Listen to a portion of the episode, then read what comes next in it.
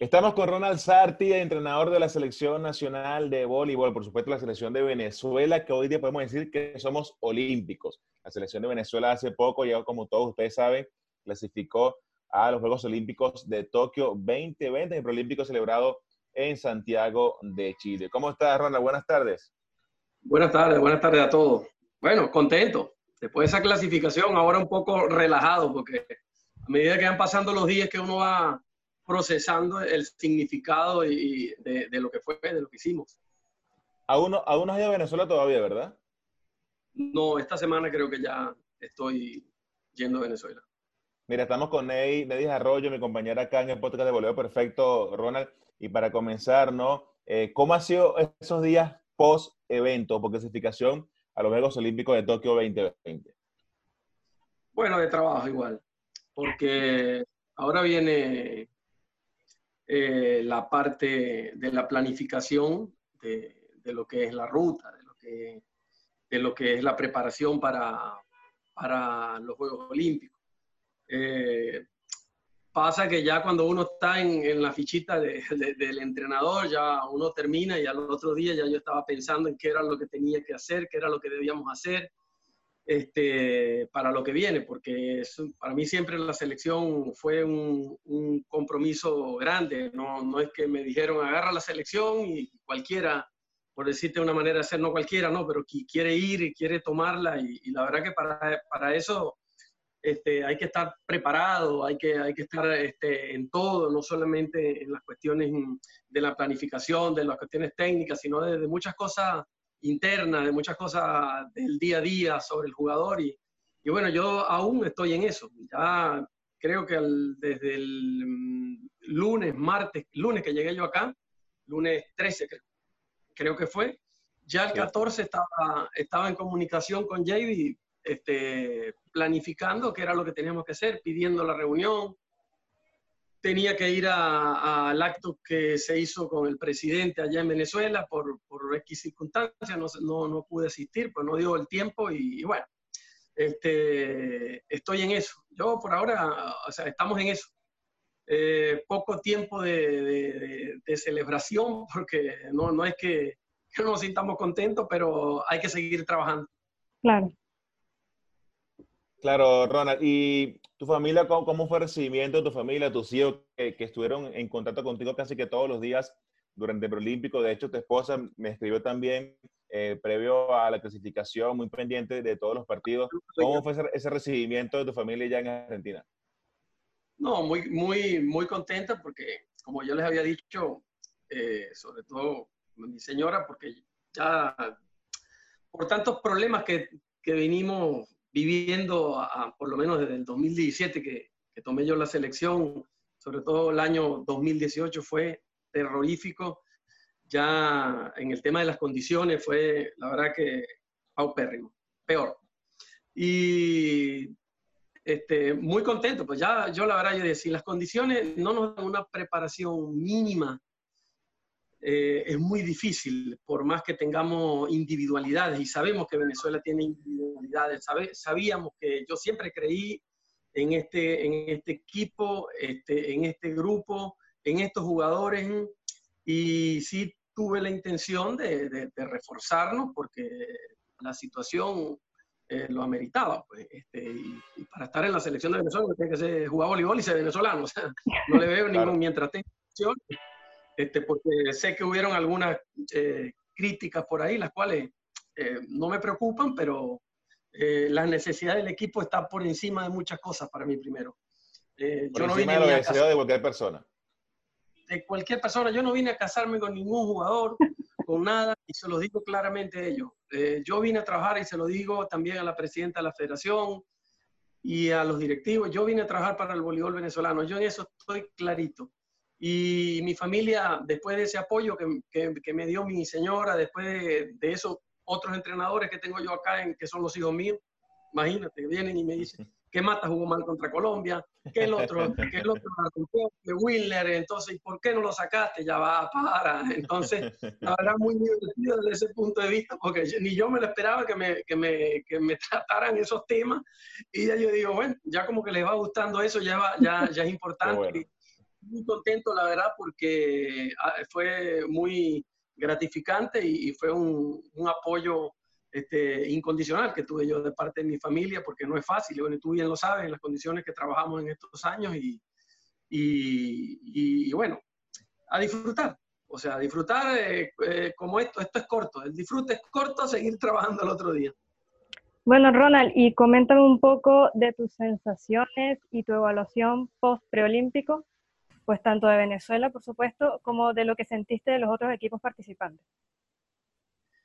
Eh, nosotros, y yo particularmente, la clave para mí va a ser este, desde el inicio, o sea, era la preparación. Claro. Eh, si nosotros no teníamos preparación, iba a ser muy, muy complicado. Eh, yo sabía que si nosotros bien preparados y podría, y, yo venía siguiendo a los muchachos, yo sabía que venían bien. Ese mes y medio que hicimos en Dominicana, que se pudo trabajar con cinco jugadores que yo sabía que, que los, iba, que los iba a tener, cuatro en principio, este, pero hicimos un, un, buen trabajo ahí, sobre todo una base en correcciones individuales y sobre todo la parte física que nos había marcado el suramericano. ¿eh? Eso eran eh, Colina, Emerson, si no me equivoco. Colina, Emerson, Quijada, Quijada. Canelo. Sí. Ya, Harry no había llegado todavía. E, esos grupos nosotros los dividimos y los jóvenes, tanto en la preparación física como en las cuestiones individuales, porque eran cosas diferentes. Entonces ahí hubo una mejora individual este, importante y con esos partidos que estábamos haciendo con, Dominicana lo, lo, íbamos viendo bien. Y también teniendo información de qué era lo que estaba haciendo Chile. Eh, yo creo que ellos también al hacer, que fue parte de la idea también de hacer una convocatoria larga eh, por el tema de las visas, o sea, no solamente por un tema, por el tema de lesiones, o sea, teníamos que...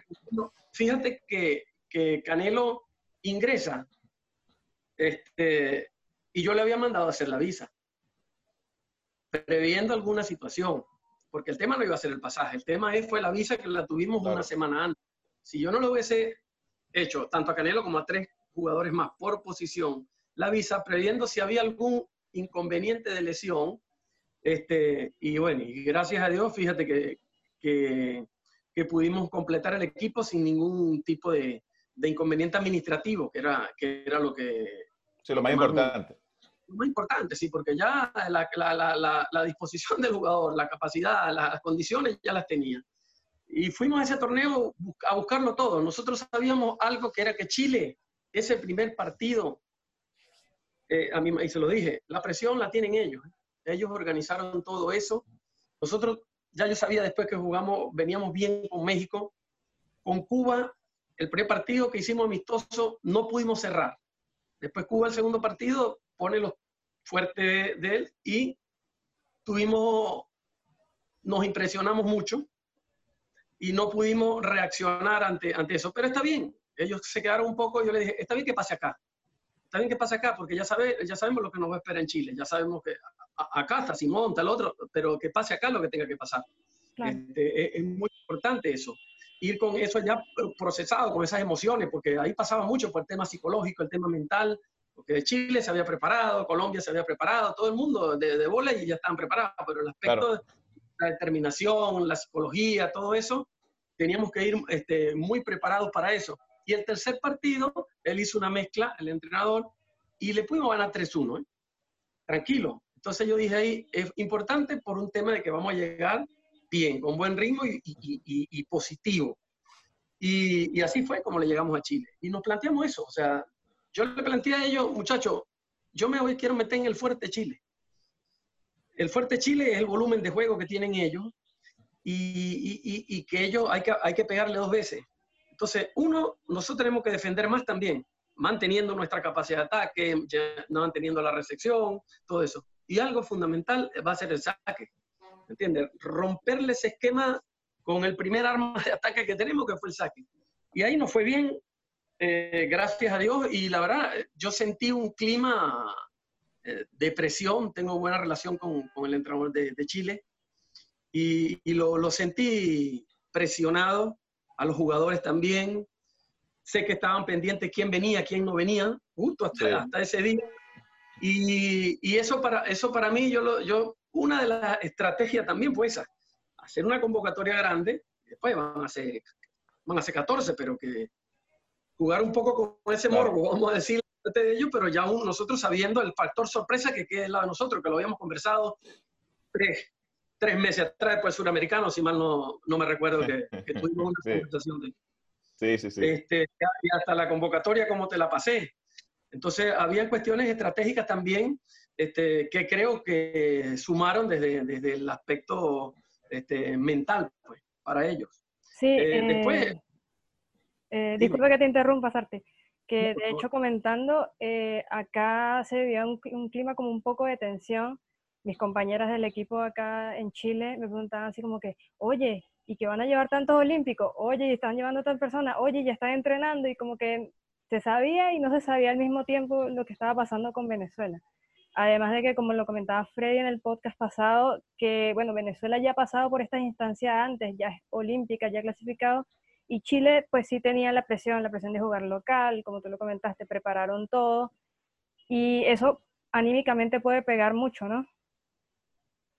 Pega y mucho. Yo tenía, eh, eh, eh, además de la preparación, yo dije, nosotros tenemos, por eso quería este, darle mayor jerarquía al, equipo, este, con, con, esos jugadores de experiencia. Pues son partidos, son tres partidos. Y esos partidos hay que saber jugarlos. Tres este, finales. Son tres finales. Yo dije, estas son tres finales y, y hay que jugarla.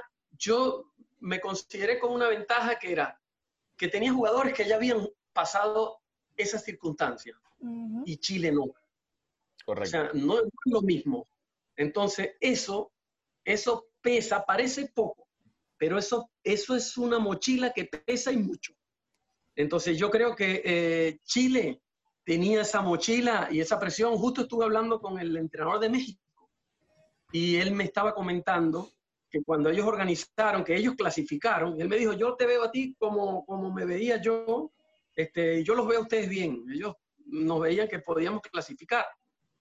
Y me dijo, la presión que teníamos nosotros, todo me, contó, la presión, todo lo que pasó él como local. Y yo dije, ah, entonces yo vamos por buen camino. Entonces ya sabemos que ahí fue donde nosotros publicamos la foto y dijimos, bueno, este es el equipo. Ya el equipo salió, o sea, ya el 23, el 22 de diciembre, el 22, 23, 24, para nosotros no había vacación, 30, 31, primero, nosotros estábamos trabajando y estábamos claros hacia dónde íbamos. Claro. Pero ese, ese factor, eh, eh, como dicen ahí, eso pesa, eso parece que no pesa, eso pesa y mucho. Venezuela tiene, tiene tradición, tiene, Venezuela tiene, tiene, tiene esa jerarquía, o sea, por más que no hayamos tenido un proceso, es verdad, pero creo que nosotros aprovechamos la oportunidad en el momento justo que se presentó y bueno, y eso es lo importante. Ronald, y ahora que obviamente ya se acabó todo el preolímpico, ya estamos en Tokio 2020, somos olímpicos, como lo digo cada rato, ¿no? Somos olímpicos. Eh, ¿Qué está pensando ahora Ronald Sarti de cara a los Juegos Olímpicos? Ya sabemos eh, que una de las trabas que va a tener Venezuela, y eso lo conversaba yo con Jevi hace unas semanas atrás, es que los equipos que están clasificados a los Juegos Olímpicos de Tokio, por lo menos 10 de ellos van a jugar la BNL. Eso va a ser durante los meses previos a los Juegos Olímpicos. Estamos hablando de que está Japón, Polonia, Italia, Canadá, Irán y Venezuela en el grupo A. El grupo B está Brasil, Estados Unidos, eh, Rusia, Argentina, Francia y Túnez. Así Túnez y Venezuela son los únicos países que no van a estar en la BNL. ¿Y cómo se, con, qué va a hacer o qué van a hacer para buscar esos partidos previos de preparación y que sean de alto calibre, no? Es como todo, y es complicado. Y es complicado porque precisamente lo otro es lo siguiente, eh, que vamos a estar claros, ¿quién, va que, ¿quién quiere jugar con nosotros? O sea, nosotros hoy creo que estamos a 32 en el ranking. En 32, sí. Y sí, estamos jugando con equipos de, en el grupo nosotros, 7, 8, 9, 10 del ranking, el 2 que, que es Canadá, que es pues, Polonia. Sí. Entonces, ese es el grupo que nos tocó a nosotros. Ahora, encontrarle la vuelta a todo esto eh, eh, ahí en, en, eso es que estamos. O sea, eh, este meollo de este asunto en cómo armar una preparación y tratar de conseguir este, jugar con equipos de la altura que vamos a jugar. ¿Entiendes? Porque hoy por hoy, yo, desde el inicio, nosotros estamos, queremos preparar un torneo en Venezuela. Okay. como como inicio de la preparación, porque también toma en cuenta que nuestros jugadores tampoco van a estar todos.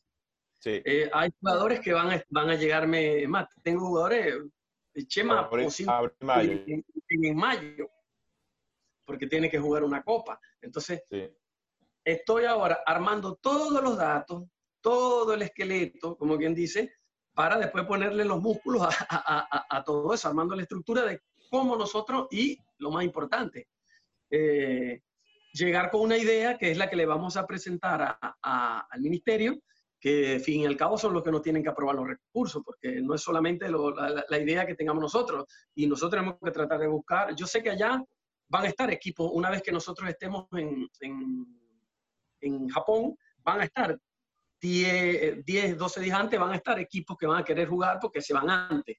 Entonces por ahí vamos a acomodar algunas, algunos, algunos sets, algunos partidos el tema es antes, cómo, cómo buscamos nosotros jugar con equipos que no estén en la BNL, pero que también tengan este, eh, alto nivel. ¿Entiende? Que en definitiva es lo que nosotros necesitamos, tratar de volver a, jugar a, esos niveles, jugar con jugadores de 2 metros 12, jugar con, jugadores de otra velocidad, este, y ir quemando eso para cuando nos tocan los Juegos Olímpicos, por lo menos llegar a la mejor forma posible en todos en todos los aspectos. Tú sabes que yo estaba viendo los países que posiblemente puedan ser rivales a Venezuela. Yo pensé en Bélgica, Egipto, Holanda, Cuba, Túnez, Turquía, Qatar, España y Kazajistán, que son los países para mí que, están en el top, pero, pero no están en la BNL, que, es, lo, que, es, lo, que es lo bueno de esto. Y lo otro, claro, pero hay que ver eh, muchos que se quedan si van a empezar a trabajar con un proceso para adelante. Porque ahí hay incorporaciones también. Entonces hay que ver si se quedan con equipos jóvenes, si hay recambios, eh, la importancia que le den, pero nosotros estamos en eso que tú estás diciendo, ahí andamos. Esos son los equipos que nosotros tenemos que pensar en, que tengan la disponibilidad de jugar contra nosotros. Porque ya lo que está en la BNL, hasta ellos le van a dar descanso a sus jugadores que vienen. No veo a Juan Torena jugando la primera ronda de la BNL. No. Eh, darte un ejemplo. Eh, bueno, fíjate, que, fíjate que, fíjate que de, eso, Ronald, hay una, una, una, buena conversación de la FIP que está, que está próxima a, dar esa, esa, resolución. Y es que parece que van a cortar ¿no? Eh, el roster largo para la BNL. ¿Sabes? Que son 25 atletas que tú puedes inscribir y en cada serie tú puedes jugar con los 14 que tú quieras. De hecho, están hablando, en una primera fase se habló de bajarlo hasta 14, pero luego se quiere extender hasta nada más hasta 18. Esto buscando que los equipos que estén en la BNL pues lleguen los jugadores de primera categoría, porque se ha visto en años que no son olímpicos que juegan los equipos B de muchos países, porque tienen otras, otras competiciones. Y obviamente este año que hay Juegos Olímpicos, en, este caso en Tokio, todos los países clasificados a Tokio van a ir con sus equipos A a la BNL. Eso, eso hay que estar muy claro en eso. Sí, claro. Eh, eh, el tema es el desgaste que tienen los jugadores en la liga, sobre todo los jugadores que llegan a, te estoy llamando a los jugadores que están en los equipos fuertes que terminan jugando a las finales. Este, ahí es donde ellos también requieren un descanso, porque si no lo explotan. Este, pero otra, ah, otra posibilidad que creo, no, todavía no estamos viendo es también las posibilidades de la Challenger esta que hay, que se hizo el año pasado. Entonces, eso hay que ver cómo, cómo, qué resolución sacan y ver qué posibilidades tenemos nosotros de, de, poder participar en eso también, porque eso también nos vendría bien. Entonces, nosotros hoy por hoy tendríamos que, o sea, tenemos que jugar en la mayor la mayor cantidad de partidos, pero eso sí, este, tratar de jugar con, equipos europeos, equipos, equipos europeos, equipos que estén con, otros tipos de juegos, diferentes tipos de juegos. Claro, la Challenger Cup que se va a hacer en, en el caso del masculino se va a hacer en Portugal. Portugal va a estar participando como host y creo que se agregan cuatro equipos más como challengers también para participar en el BNL del año que viene hay que ver cómo, cómo, cómo sacan eso y si tenemos sí, la así, es, Rona. Hacen, hacen, hacen una copa en cada continente y los que quedan campeones van a esa Challenger Cup que va a ser en Portugal y uno solo. Claro. Correcto. Grupo a, a, esa final de la Challenger Cup y uno solo es el que avanza a la BNL. Yo me dicen sería para el próximo año. Ya es un hecho que este año Venezuela lamentablemente no va a poder estar en la BNL por el formato como, como, como está, como está eh, diseñado pues, de, cara a, la Bola Nacional League. No, y, está, y qué fuerte ese nivel. O sea, yo creo que eh, para eso hay que, primero, también tiene que tener eh, los recursos para todo eso. Porque ya sabemos la experiencia que todavía, bueno, estamos mm, este, saldando eso. Creo que ahora se termina de saldar eso por, por el, porque ahí fue mi debut, de paso lindo debut, primer partido, forfeit. Y ese partido, yo me recuerdo ese partido, que ese partido posiblemente si nosotros lo ganábamos, porque era un partido de lo, de lo que se podían acceder, accesible, y podíamos haber hasta pasado de fase. Sí. Pero bueno, no fue así. Eh, lo triste de esto fue que, bueno, gracias a Dios que, bueno, dentro de todo no hubo suspensión general, porque hubiese sido casi la muerte de la muerte del voleibol, que hoy por hoy creo que por esto que está sucediendo ahora y esta posibilidad que hubo es un renacer del voleibol nacional, el cual debemos aprovechar mucho y no solamente arriba.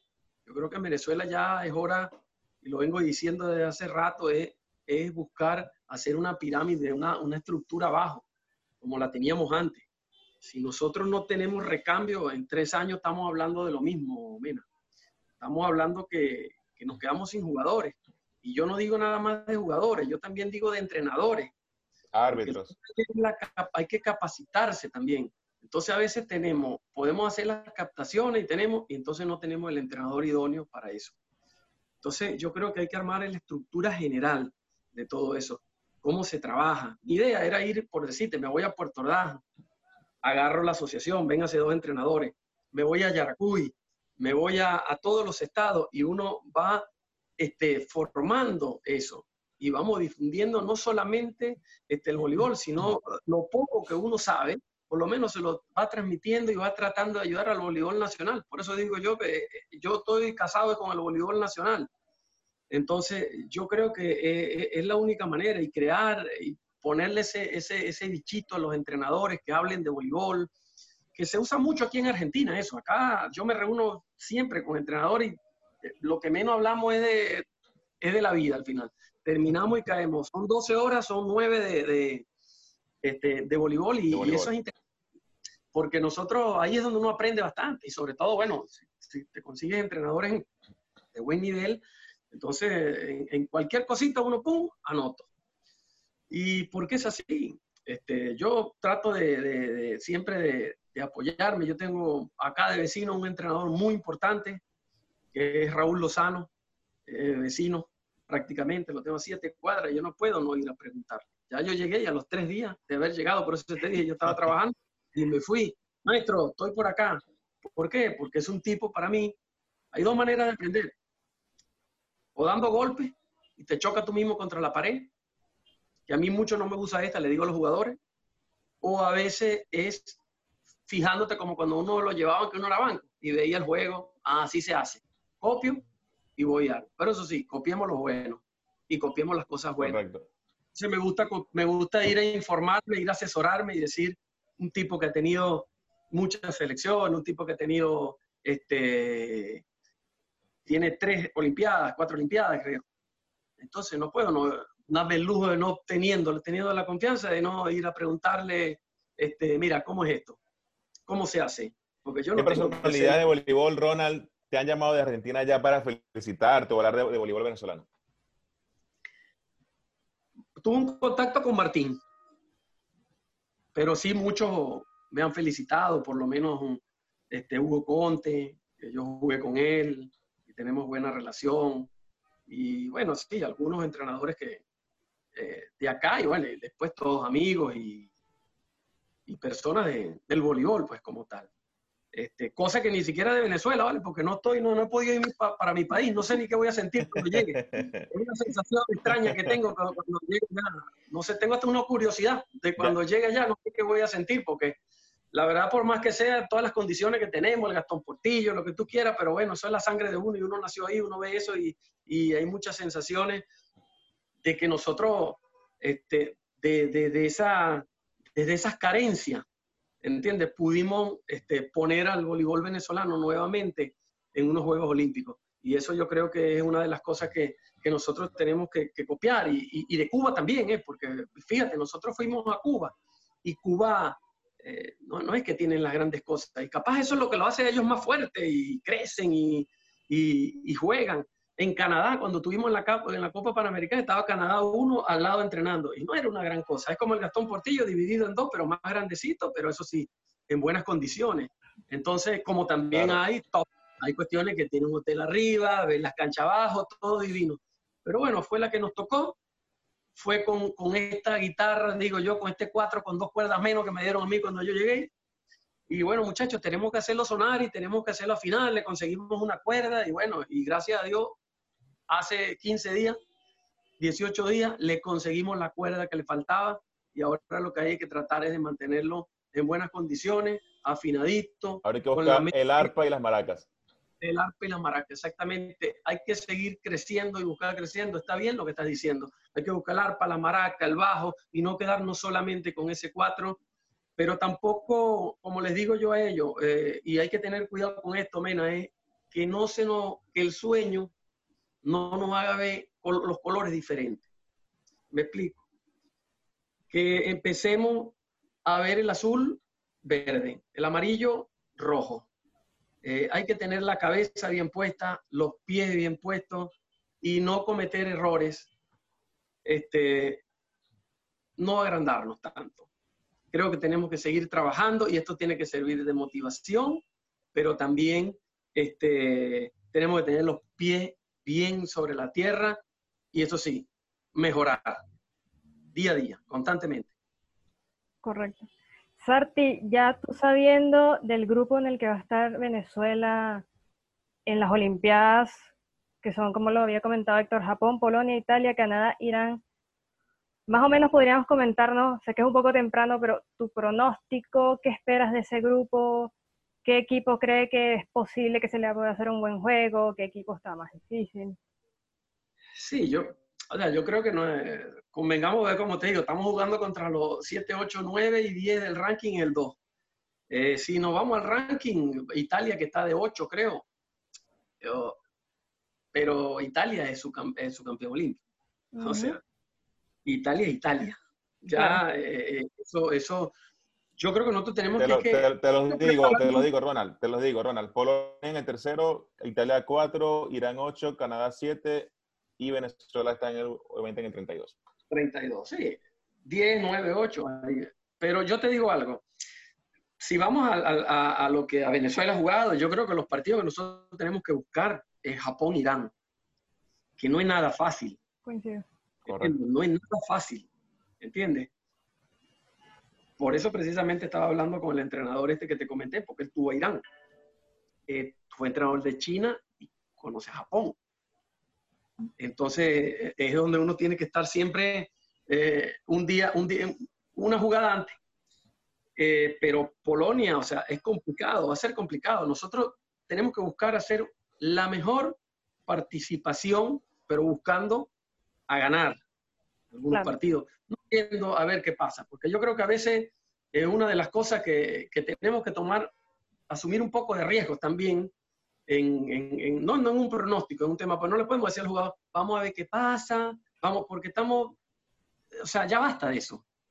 Creo que como venimos acá a buscar la clasificación contra Chile, esto, esto, igual que en el suramericano, vamos para el podio. Nosotros no sé si le íbamos a ganar a Argentina otra vez, como le habíamos ganado al suramericano pasado, porque veníamos de otra preparación y nos agarraron en el mejor día nosotros. Pero le ganamos. Y a esos equipos, y de Julio Velasco, a esos equipos no se le gana con suerte, ese equipo hay que ganarle. Y, y, se le ganó, pero también veníamos con otro, veníamos de Liga Mundial, veníamos de, veníamos de Copa Panamericana, veníamos de otras cosas. Entonces llegamos a un momento bien. Y yo creo que ellos estaban un poquito cansados, pero bueno, eso es un tema de ellos. Tenían a De Checo, tenían jugadores de primer nivel. ¿Entiendes? En dinero, un jugador de ellos valía 50 veces lo que vale el equipo nosotros completo. Correcto. por algo así. Eh, yo diría que nosotros deberíamos apuntar a, por lo menos buscar a ganar dos partidos. ¿Entiendes? Por dos partidos avanza la siguiente ronda. Claro, y dos, con dos partidos pasa, y, pero ir por lo menos con, con, esa ilusión, como hoy venimos suramericano, vamos a podio, como veníamos a, a, a, esto, vamos por el objetivo, el objetivo es ir a los Juegos Olímpicos. Claro, no podemos ir dudando. Si vamos dudando, bueno, vamos a ver si Chile, no, no, no se va a equivocar nadie, son tres finales, hermano. cada quien va a poner toda la carne a la parrilla, desde su, casa, desde su, partido, desde todo. Y nosotros tenemos que, no nos podemos quedar atrás en eso. Y, y la verdad que yo, yo lo pienso así y, busco transmitirlo de, de, esa manera. Busquemos, a, por lo menos hagamos el intento, demos el máximo. Después si no nos sale, bueno, no nos salió, pero hagamos el intento. O sea, no nos quedemos que vamos a ver qué pasa, ya quedamos en los Juegos Olímpicos, ya está, listo, fue. No, no puede ser así, porque tampoco no crecemos mentalmente, no crecemos. Nosotros tenemos que ser un equipo que luche, un equipo combativo, un equipo que por más que sea si perdemos, pero que lo deje todo. Y de ese equipo... Por lo, por lo menos mejorar lo que se hizo en Beijing 2008, que, fue, que se obtuvo una sola victoria, ¿verdad? Y, y creo que con dos victorias acá en Tokio, Ronald, se hace el objetivo, que es avanzar a la segunda ronda y eso sería fenomenal para Venezuela porque no se queda como tú dices, no se queda estancado en que de clasificamos, viajamos, somos felices. No, clasificamos, viajamos, y ahora vamos a seguir batallando para que Venezuela siga creciendo. ese, es el mensaje, y ese es el mensaje que se tiene que dar. No, si no quisimos. O sea, ya está, la hazaña? Ok, listo. Bien, estamos en la historia, todos lo sabemos, ya está, listo. Lo del voleibol venezolano. Pero eh, la vida sigue y todo sigue. Entonces, el deporte es, así, la, ya esta satisfacción, eso es cortico. Eso dura cortico aquí, listo, se acabó, hay que seguir. Este, eso, esa es la diferencia que, que, lo que hace el deporte y, y, cuando tú trabajas en, en, en, una empresa. Que en el deporte empieza de nuevo. En la empresa no, en la empresa sigue, viene el fin de semana, vuelve y cae en la rutina. Acá no, acá corta, empieza de nuevo. Corta, empieza de nuevo. Y, y, tenemos que estar en eso. Tenemos que estar en eso y el mensaje tiene que ser este, claro. Es eso lo que hay que buscar. No este, ahora pedir, pedir, decir que nos den las condiciones y listo. Un equipo que combativo, un equipo luchador y que la gente y el país se sienta identificado con ese equipo. Y si ganamos, se van a enamorar de nosotros. Pero bueno, primero eh, del equipo, este, que, que, que demos todo, que la gente va a reconocer eso también. Claro. Así es. Me gustó eso que me mencionaste, Sarti, creo que prácticamente nos lo dijiste en primicia, ¿no? Y quiere que se haga un torneo antes en Venezuela de, cara a los Juegos Olímpicos? ¿Y eh, sería un torneo cuadrangular o cómo serían eso? ¿O serían partidos amistosos con algún país que ya tiene pensado? Yo, yo, nosotros estuvimos hablando de, tratar de hacer un, cuadrangular. Primero, desde, el punto, desde el punto de vista de que esto se tiene que hacer sentir. Y, y, en Venezuela se tiene que empezar a recuperar. Si nosotros vamos a empezar a recuperar, querer recuperar cosas, como te estoy diciendo, caiga una contradicción. Me vuelvo a ir eh, en una base de preparación afuera. ¿Y cómo pienso yo motivar a los demás si el equipo nunca estuvo? Es como esa sensación de que tú clasificaste y no pudiste llegar a Venezuela y estás como que, bueno, que todavía no sientes e, e, ese orgullo, ¿no? Venezolano que, aunque obviamente lo sientes, pero estando allá es otra cosa, ¿no? Algo así parecido. Sí, algo así, es que, es así, porque yo creo que yo, yo tengo eso desde que llegué, de querer eh, en Venezuela hay que empezar de la casa nuestra primero. O sea, no empezar de afuera. Eh, es como a veces con los muchachos. Ok, la información de que se aquel ataca diagonal, toca, se deja caer, lo que tú quieras, listo. Eso es lo contrario. Pero las cosas tienen que salir de adentro para afuera, hacernos fuertes de adentro. Si nosotros no jugamos bien, si nosotros sabemos que aquel ataca diagonal, esta toca, lo que tú quieras, pero si la tiramos toda afuera, eh, no te sirve nada lo que o hay que apostar a nuestro juego, a lo nuestro.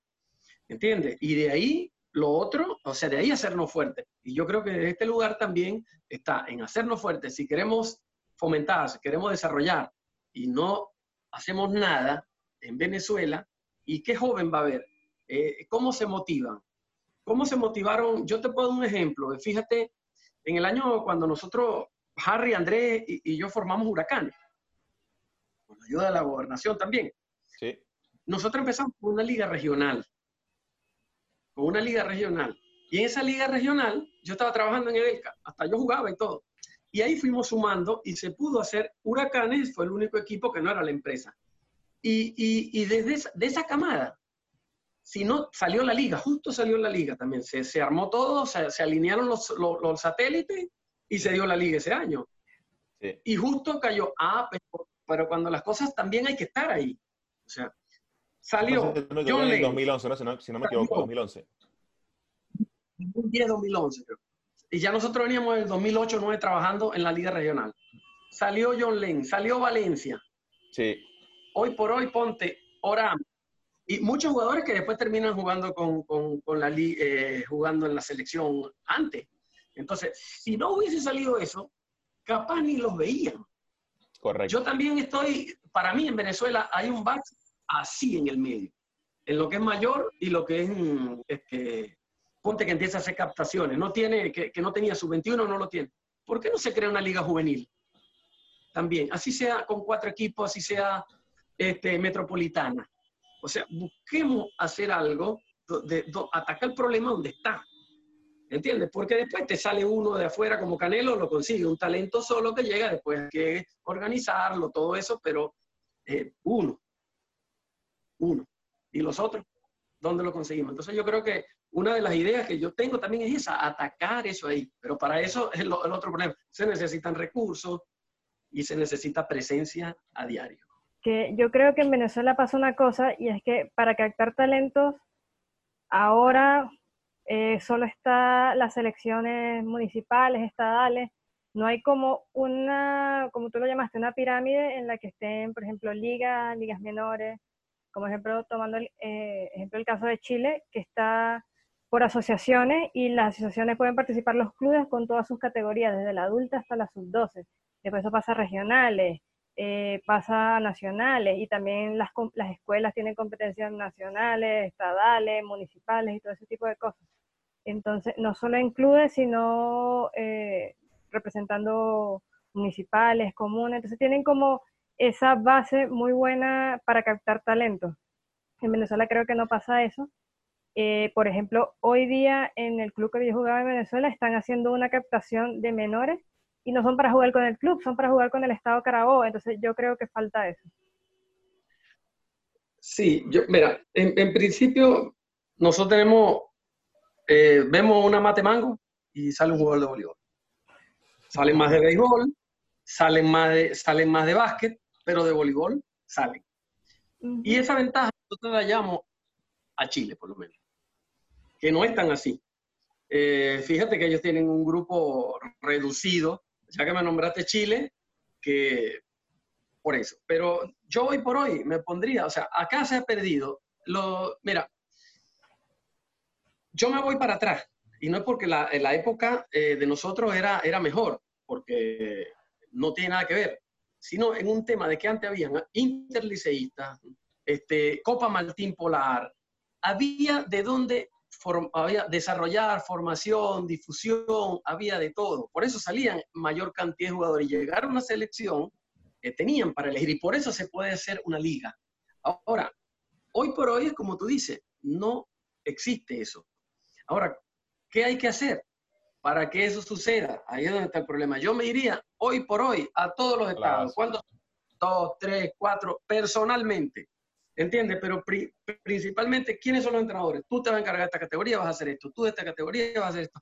Mientras nosotros no hagamos eso y no bajemos, no una línea, porque no me gusta hacer, suena como jefe uno, de, pero sí una idea de trabajo, porque después cada uno va a tener una, un poquito una forma, no importa, llégame a esto, que es lo que yo quiero. Después, o sea, pero que no sea tan rígido, ¿entiendes? En el masculino, que no pasa con el femenino. ¿eh? Yo entreno en la cancha del masculino y y veo con el femenino y digo, Dios, veo 20, 30 y altísima. O sea, y en cualquier lugar, o sea, hay más mujeres. Eh, eh, pasa acá en Argentina también.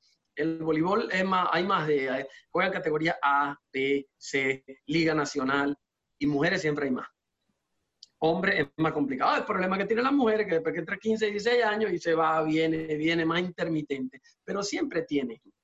Este, en Venezuela hay que buscar eh, lograr eso, ¿entiendes? Buscar, buscar cantidad. ¿Cómo? No sé, cantidad.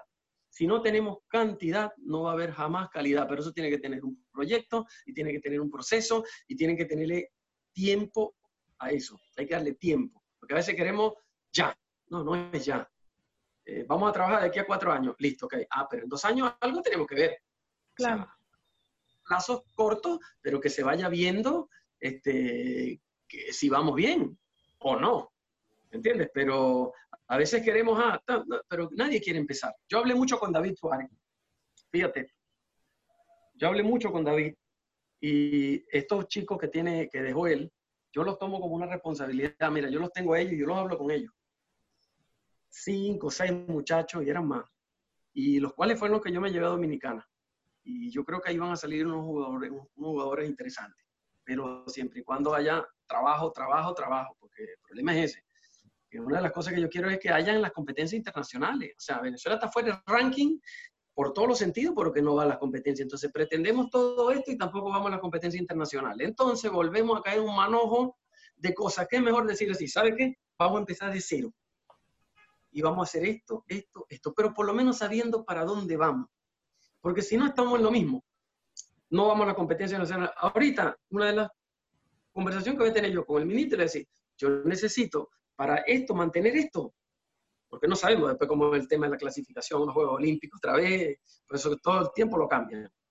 Entonces vamos a hacer algo, vamos a empezar a tocar abajo, vamos a darle importancia a las categorías este, inferiores, que vayan a sus competencias, no solamente mayores, que también tienen que ir, porque tienen que haber espejos, o sea, el mismo chico va a decir, ¿para dónde voy yo? Si llego aquí, cuando yo llegué, subí, Ronald Martínez, me acuerdo, eh, chiquito, eh, Efraín, habían como cinco que no, no, habían, estaban, no habían competido nunca antes de ir los bolivarianos.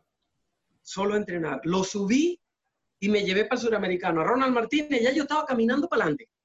Ya yo estaba, yo estaba en el suramericano y estaba pensando en los bolivarianos, en el premundial, en todo eso, y con esto tratando de hacer lo que, se lo que tuviera al alcance de mi mano en esas condiciones. Y ahí tuvimos este, tres jugadores. Y, y fuimos a los bolivarianos este, y pudimos ganar. Entonces, es una cuestión de orden, una cuestión de, de hacer, de, de, de, hacer un, un, proceso. Sí, de organizar algo muy bien. Organizar algo, porque si no vamos a estar todo el tiempo en una brujería, le digo yo. No, no, no, aquí no vale eso. O sea, en el alto rendimiento no podemos estar eh, utilizando una llave que no es, o que va a hilar tornillo y no va, no va. Sabes que tocaste un tema muy importante, Ronald, y hablando de David, Suárez, que, que, compartí mucho con él también, y era, yo creo que el único entrenador que yo vi con mis propios ojos, por supuesto, que iba a los nacionales a ver qué había en Venezuela, a ver qué se estaba desarrollando en Venezuela. Él mismo asistía, a, inclusive con su propio dinero. Iba, veía y lo que le gustaba, véngase. Así, así de sencillo.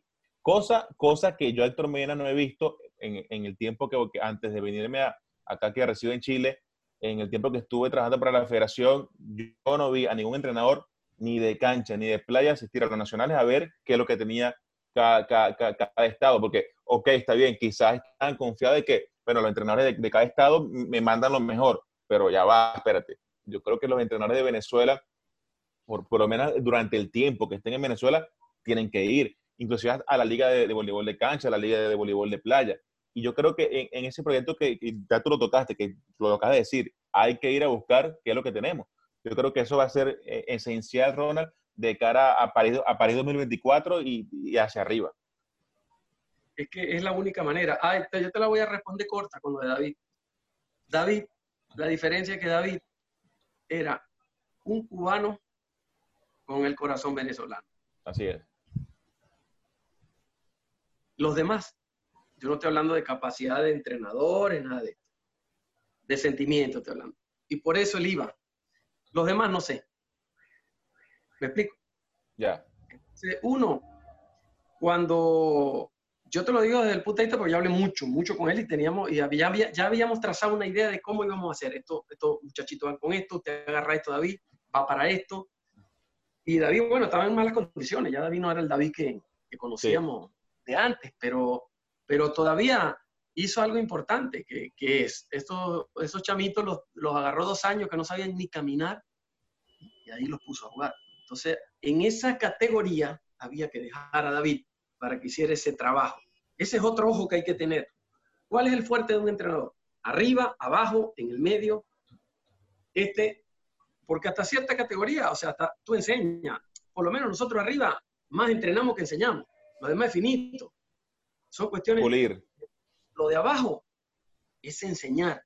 Y no todo el mundo está capacitado para enseñar. Entonces es ahí donde uno tiene que. Yo, yo tengo un entrenador que en esa abajo es mejor que yo.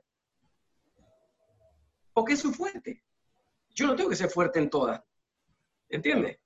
Si tengo los conocimientos, pero yo lo veo a él más cómodo ahí que arriba. Entonces, un entrenador que hay que, hay que ponerlo ahí, no por una cuestión de comedia, sino que eso va a ser la ayuda de cada uno. Como yo le dije, eh, tuvimos una conversación ahí en el preolímpico.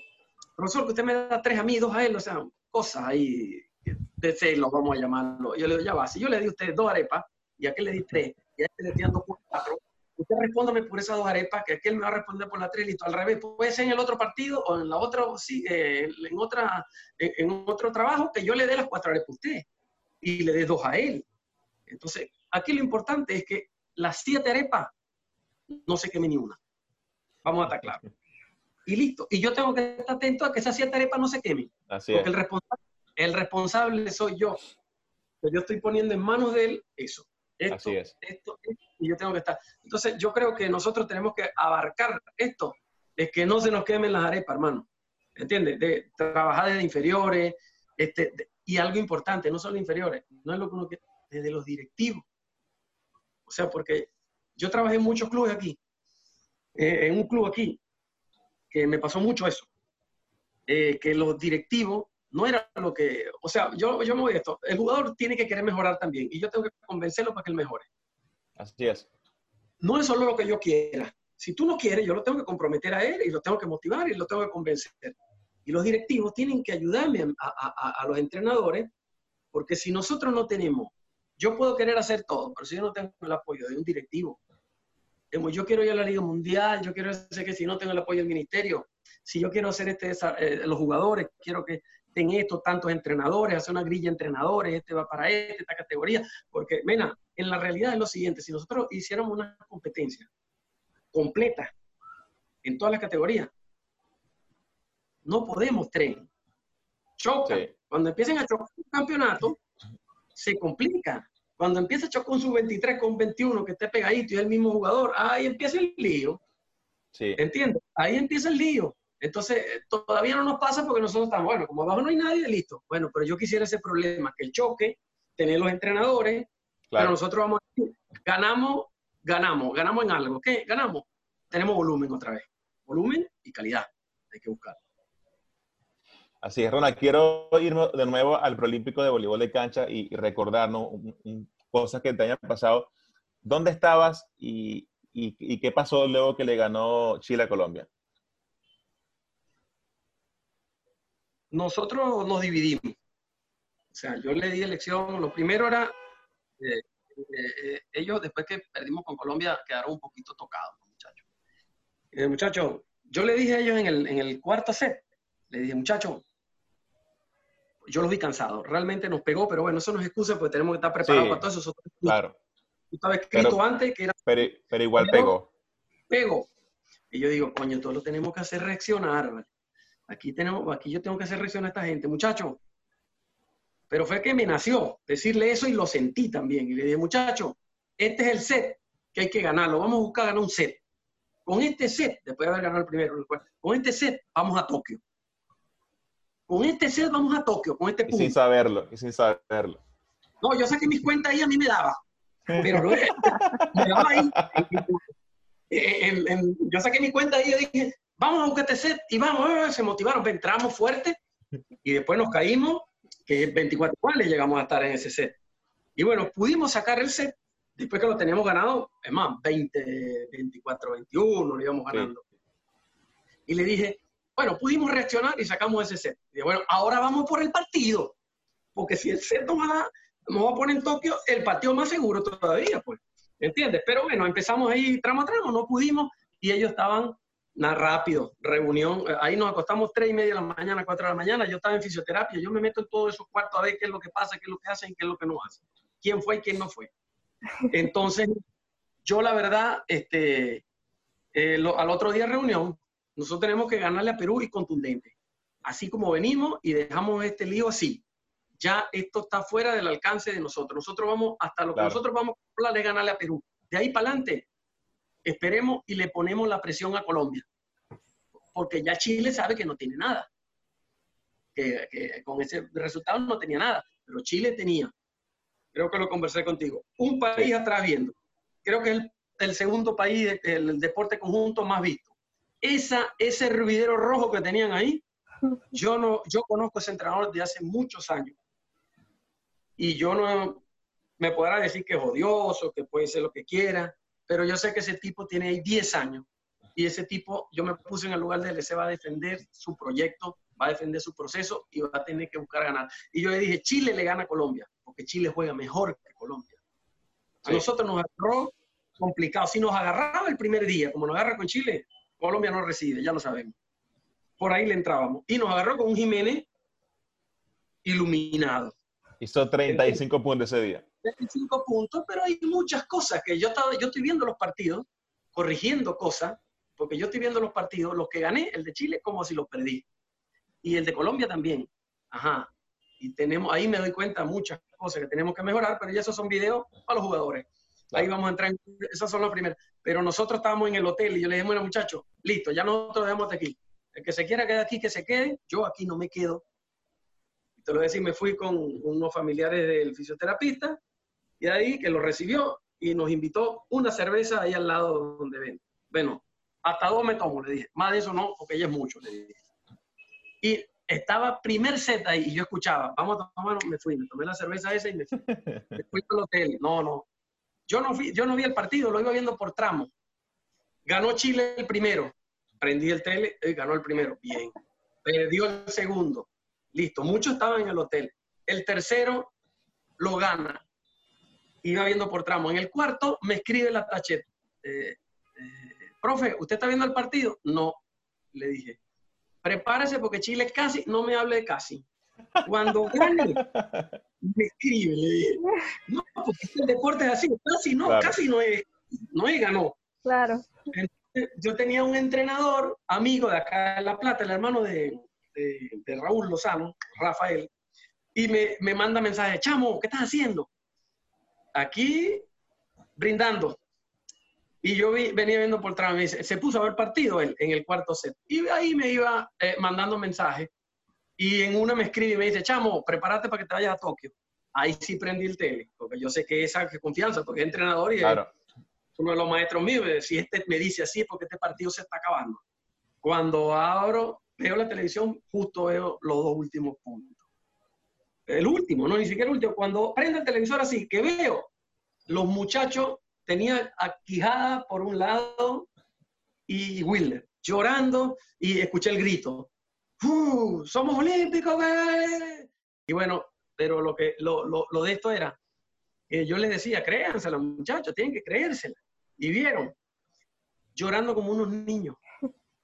Y no era para menos, después de todo esto lo que hemos pasado en estos tres años. A Arias, con su hija, nos abrazamos y lloramos también, porque no era para no, no hacerlo. ¿Quién no? No es todos los días. Y la verdad que de ahí tuve que, ahora sí me voy, me llamaron hasta el ministro, todo, yo no atendí ese teléfono porque yo estaba con, mi muchacho, pues. Y de ahí, bueno, muchachos, vamos a vestirnos, tenemos que ir. Y ve que llegamos tarde, ya, ya estaba Chema, estaba Humberto que se había ido, y ahí fue que, que los, nos juntaron y bueno, hasta que me echaron el baldazo de agua, que la verdad que no me lo esperaba. Tú sabes que de eso... Todo, pero no, no me la esperé, no me la esperé. Después fue que vi en el video, mira, le vamos a hacer esto, esto, ya sabía que era una jugada.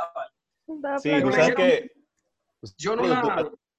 Entrevistando, Rona, te están entrevistando, yo estoy grabando todo lo, lo que está pasando, ¿no? Para, para tenerlo eh, grabado y guardado para toda la gente que, que luego lo, lo, pudo ver. Y yo veo que todos los jugadores te están agarrando agua, ¿no? ¿Qué van a hacer? Y me dice Chema, no, vamos a bañar al entrenador ellos querían hacerlo así, ellos querían sacarte de la entrevista y, y mojarte. Le digo, no, háganlo allí, le digo, háganlo allí, porque así, como, así como lo están entrevistando, van a hacerlo todos ustedes con, con esa alegría. Ahora sí ya. Pero cuando todos se, organizaron, cada quien agarró un poquito de agua. De hecho, creo que Mata agarró un, un Gator, ¿no? Porque no, no había más agua. porque salí perfumado. Yo salí y llegué al hotel bañando. Pero fue un gesto muy bonito porque lo que tú decías, Ronald, que, que son jugadores que te respetan mucho y tú jamás te esperabas eso, ¿no? No, no, y, eso, yo, o sea, yo, yo con ellos, bien, una, y con respeto, yo, yo no he tenido, y, espero no tener ningún problema con ellos, pero yo, así como por ahí ellos dirán que yo soy duro con ellos, que, eh, pero también yo hablo mucho con ellos. Es hasta cuestiones personales, con algunos he hablado que uno no sabe ni siquiera lo que ya habló con el otro, este, porque son condiciones complicadas para trabajar y hay que saberlas manejar, porque estamos trabajando con seres humanos, gente que ha tenido problemas, y, como dijo Maíta, me dijo a mí, ciertamente, él me dijo a mí, esta vez nos agarraron por la goma, profesor. Y yo le dije, es que sí, no, sí nos agarraron. Y yo sabía que nos habían agarrado porque los muchachos en las otras competencias siempre alguien tenía un problema familiar, o esta vez no había problemas de nada. Esta vez todos estaban contentos, esta vez lo que querían ellos era ganar. Y eso fue importantísimo. Sí, yo, lo, yo tengo buena, o sea, en ese aspecto yo hablo mucho con ellos, les digo, aparte, me reúno con algunos, aparte, pero siempre ellos son muy respetuosos también. A veces, bueno, cuestiones de equipo, ahí no tenemos problemas de, de cada quien que se dedica a lo suyo y, y, todos hemos berreado en problemas, en situaciones complicadas como para ponernos a... Aquí el resultado estaba por encima de todo. Aquí el resultado estaba por encima de alguna diferencia entre cualquiera de ellos entre cualquiera, diferencias normales de equipo como hay, porque ahí no todos son amigos, como en la vida. Este, no tienen por qué serlo tampoco. Y yo no tengo que ser amigo de ellos. Si más adelante nos hacemos amigos, nos haremos amigos. Yo estoy claro yo, la posición en, que yo estoy.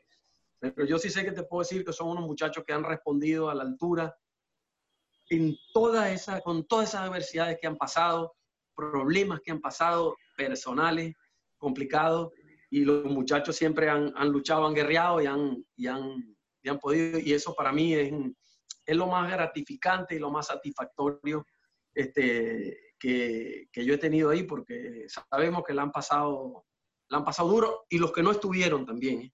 porque hay unos que no estuvieron, y bien la pasaron y también fueron importantes eh, para esto. Como le dije a lo de Dominicana, en esta base ustedes son los jóvenes, ustedes están ayudando a estos compañeros a entrenarse, a prepararse, y ustedes también son parte de esto. Y ahorita no es su momento, el día de mañana lo será. ¿Entiendes? Porque fíjate que una conversación que me hablaba con, con Fernando, ¿cuántos años tenía? 15 años en la selección, no había ido a un preolímpico. Eso es parte de un proceso y cuando te tocan jugadores difíciles arriba, el nivel, que para quedar por esta cosita no queda. No es que sea malo o que sea, a veces por una cosita así, este, define si un jugador queda o no queda.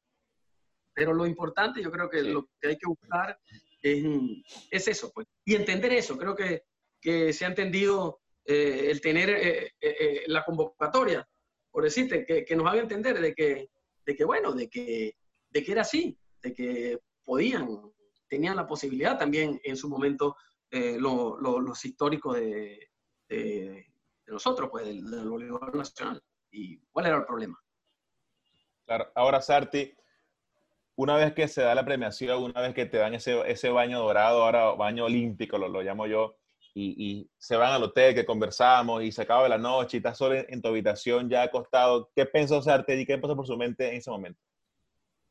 No, yo no, no dormí nada, porque ahí sí me quedé.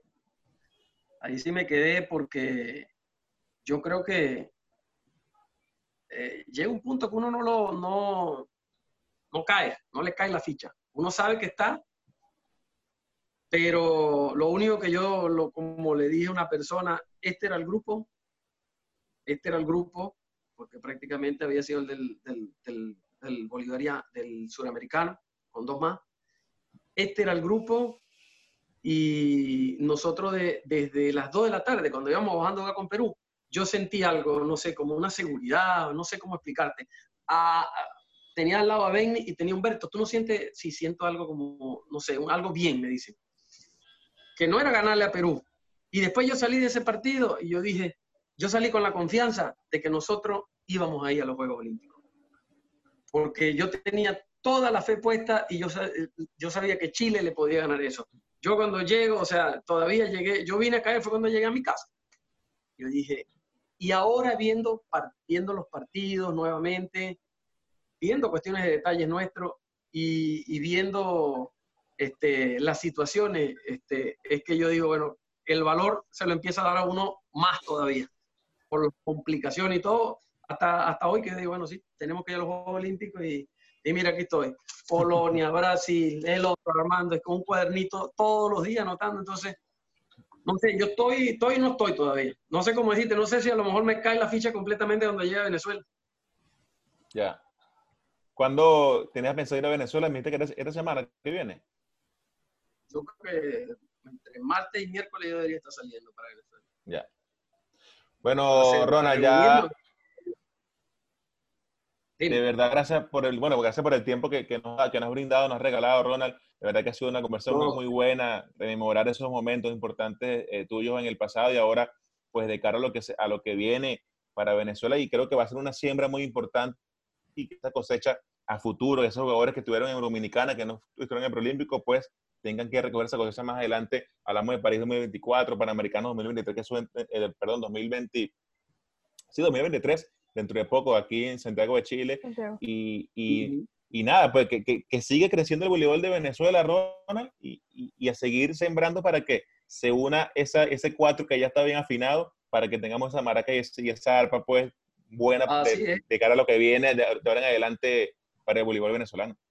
Y como te dije en la conversación que tuvimos allá en el hotel, que esto tiene que, tenemos que hacerlo eh, crecer entre todos no solamente desde la parte, eh, y obviamente críticas siempre van a haber, constructivas, sobre todo son las que, las que ayudan, y, manejar las cosas este, siempre siendo uno. Pues. O sea, yo hay jugadores que critican ciertas cosas y yo no puedo tapar el sol con un dedo. Tienen razón, ¿entiendes? Yo no puedo ponerme a defender lo indefendible. El tema es cómo corregimos para que eso mejore. Entonces yo parto desde esa. Es buscar el crecimiento es corrigiendo las cosas dentro de lo que nosotros podamos controlar, podamos hacer. Si no, ya no está fuera de nuestro alcance, ya bueno, lamentablemente no podemos hacer nada, pero como, le, como digo, yo he hecho todo lo posible para estar acá en las condiciones adversas y me, y me puedo ir tranquilo el día que me tenga que ir de acá porque sé que lo dejé todo. Bueno, Sardi, fue un placer conocerte. Me encanta saber que Estabas trabajando desde el día siguiente que se terminó el preolímpico, no esperaba nada menos de ti. Y bueno, sé que después te viene una difícil decisión porque para las Olimpiadas no se van a llevar 14, sino que se van a llevar 12. Así es. Gracias. Para mí también un placer conocerte. Te había visto porque siempre lo sigo y, en verdad los felicito por el trabajo que están haciendo porque este, son pocos los que hacen este, y han tenido la continuidad de, de hacer este trabajo que es importante porque prácticamente eh, si uno hace algo y no se publique, como que si no se hizo. Entonces ustedes se encargan de difundir eso, eso es importante, que lo hacen con cariño y lo hacen con, con, con bastante amor, porque sé que es así. Este, sí, esa es una situación que es complicada, ¿no? O sea, 12 jugadores ahora. Sacar dos jugadores no es fácil. No sé qué va a pasar, que se ganen sus puestos entre ellos. Este, va a depender más de ellos que de mí. El que esté mejor va a ir lo, que necesite, lo que necesite el equipo. De mí van a tener una persona que lo va a tratar de ayudar, lo va a tratar de orientar. Y bueno, y después, eso sí, la, de, la decisión la tendremos nosotros en el cuerpo técnico de acuerdo a quien esté mejor y de acuerdo a las necesidades del equipo. Eso, eso va a ser, me imagino, en mediados de junio, julio, ese corte de 12. Sí, ese corte lo tendremos que hacer, sí, casi al final, pero es que en la gira tienen que estar todos, ¿eh? Claro, de, hecho, no, sabemos.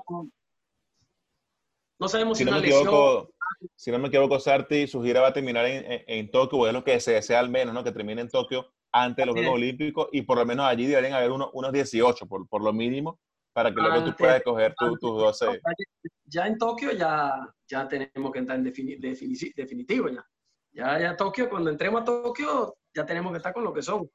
Así que bueno, amanecerá y veremos, porque no, no lo sabemos, no, nadie tiene respuesta a eso todavía.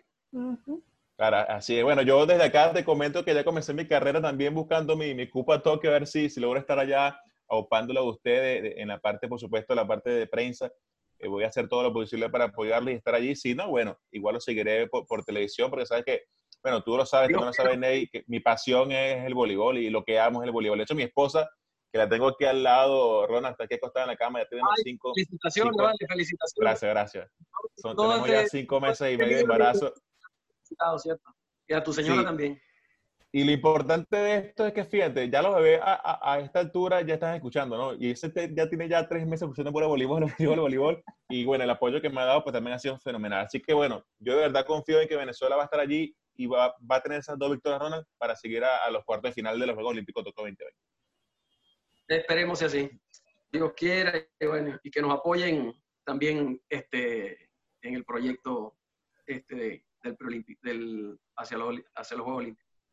Así bueno, despídete de toda la gente que nos sigue, Ronald, a través del podcast de, de Voleo Perfecto, bueno, que se ve en casi todos los países de Sudamérica y también en Europa. Mira, yo principalmente le quiero agradecer nuevamente este, a la gente, a todos los venezolanos que fueron a vernos y, a, alentarnos en Chile. Porque a lo mejor éramos, eran muy poquitos delante de los demás, pero para nosotros eran muy, muy, muy significativos muy significativo el apoyo que nos, que nos dieron ellos allá y que ellos se sientan parte también de este, de este triunfo y de este logro histórico que hemos, que hemos hecho todo, que hemos construido todo. Tú también. Este, y, eso, esa, esa, esa, es una de las satisfacciones, eh, eh, es esa. Y también cuando nosotros fuimos al suramericano en Chile, esa misma gente este, nos apoyó allá. Entonces yo la verdad le quiero agradecer a, todas las, a todas las personas que nos siguieron, que nos apoyaron, a todos los, los, periodistas y, a toda esa gente que tuvo las buenas vibras para con nosotros. Y, y bueno, y a los que no también, porque aprendimos a superarlas.